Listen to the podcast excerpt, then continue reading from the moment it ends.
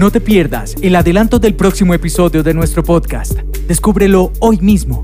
¿Te has detenido a pensar o a ser consciente de cuáles son estas creencias, ideas, comentarios, chistes que dices en automático o desde la inconsciencia y que pueden estar limitando tu vivencia de la sexualidad, del erotismo, la forma en la que te relacionas con las demás personas o incluso la forma en la que percibes a los otros mi idea no es juzgar, sino que seamos conscientes. Yo no puedo cambiar algo de lo que no soy consciente y no es que lo tenga que cambiar. Yo cuando ya soy consciente de algo puedo elegir si lo quiero resignificar, si lo quiero seguir pensando igual, si ya no me está sirviendo o, no, o, es algo que me está estorbando, limitando y quiero cambiarlo por otro concepto, por otra idea, por otra creencia. ¿Yo qué quiero hacer?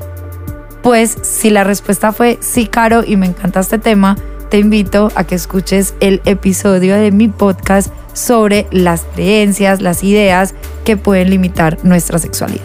El tema de las citas, cuando estás conociendo a alguien, si te acuestas o tienes sexo con esa persona en la primera cita, sos una cualquiera y sos una fácil. Pero si la tenés a la quinta, no, no tan rogada. O sea, entonces, ¿cuándo?